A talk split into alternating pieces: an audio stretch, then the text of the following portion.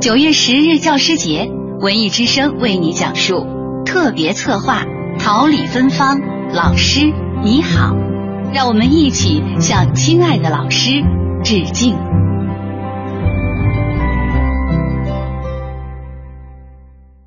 小螺号滴滴水，还有听了展翅飞。小螺号滴滴水。让我听了笑微微。唱歌的孩子叫小昊天，今年十四岁，喜欢汽车，喜欢音乐，现就读于北京市宣武培智学校。二零一六年九月六号，距离教师节还有四天的时间，我们来到了这所特殊教育学校，认识了小昊天和他的老师和同学们。一臂间隔，向您看齐。找好距离往后错。哎，北京市宣武培智学校坐落在老北京的一条胡同里。与周围的斑驳小路和大部分已被拆迁的破落房子不同，这所学校显得活力十足。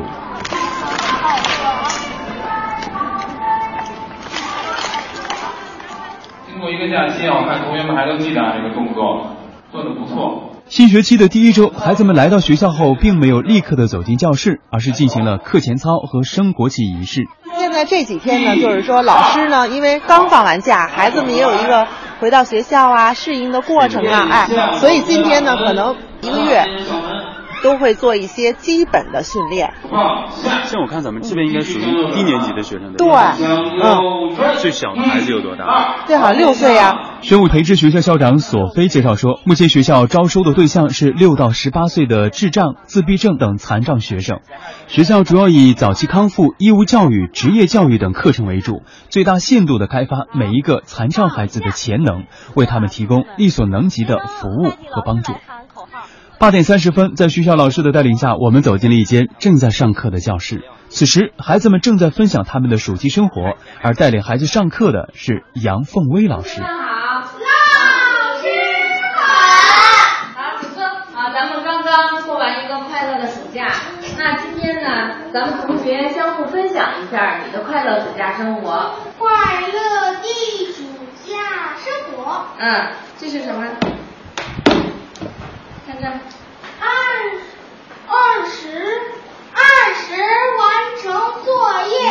今天呢，就主要是让孩子来说，这样呢，就是让他把他的暑期生活跟大家介绍的同时呢，一个是特别的开心高兴，还有一个呢，就是跟大家分享他的喜悦，他的收获。真棒！来，大家给他鼓鼓掌，鼓鼓掌，哎，不错啊。杨老师至今在这个岗位上已经工作了十三年，期间他做的最多的一件事情就是重复，重复每句话，重复每个动作，重复每个表情。在咱们这些孩子身上吧，他的进步不是那么明显。你像在普通幼儿园的话，孩子的进步点是突飞猛进的，你能看到的。但是咱们的残疾的孩子呢，他们也在努力，但是他进步的那个幅度、速度、空间肯定会慢。就是你教普通孩子，可能两遍三遍他就能掌握，像咱们孩子十遍八遍，也不一定能掌握。但是呢，需要老师的耐心。在教室采访的时候，我看到了教室的角落里有一张办公桌，桌上一台电脑、一些课本和一个水杯。杨老师说：“这儿就是他们的办公室。为了保障这些残障孩子们能够随时随地的找到他们，他们每时每刻都要在教室里和孩子们度过。办公没有老师，就是班里的老师都是协同教学，就一个主讲，一个辅助。呃，有的时候两个老师就是交换，这样呢，就是能够照顾到呃每个孩子。”基于孩子自身的特殊性，所以要求每个老师在学校必须寸步不离的陪在孩子身边。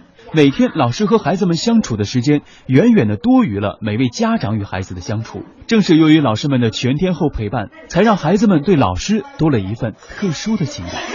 宝贝儿，宝贝儿，以前教过的孩子，他连自己都都不会照顾，但是看到你有时候也会生病，比如说嗓子不舒服了。哎，他会给你拿水，他能就是颤颤巍巍的把杯子端到你跟前来。这个举动对于他来说，真的就是属于是超乎我的意料。这样的孩子，他能想到你，就是这一杯茶就能让你感动。帮妈妈做家务。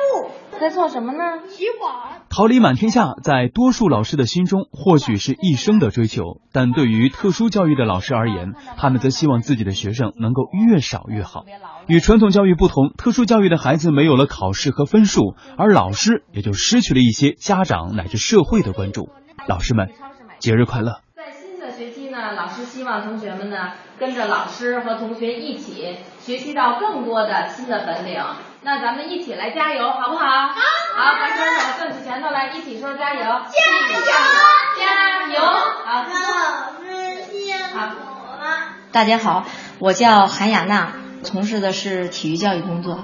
不管在什么时候遇到什么样的困难，遇到什么样的人，都要更坚强一些，要想办法让自己快乐一些。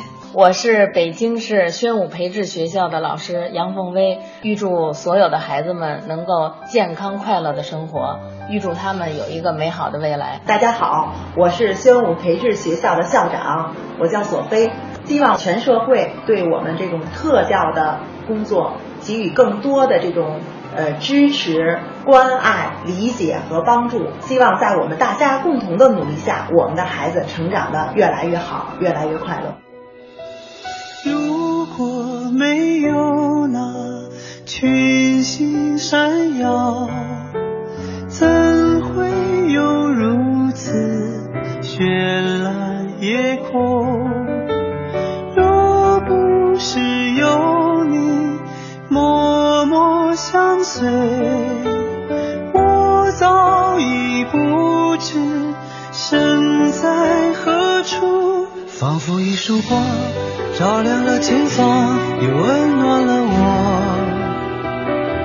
除了这颗心，还能有什么献给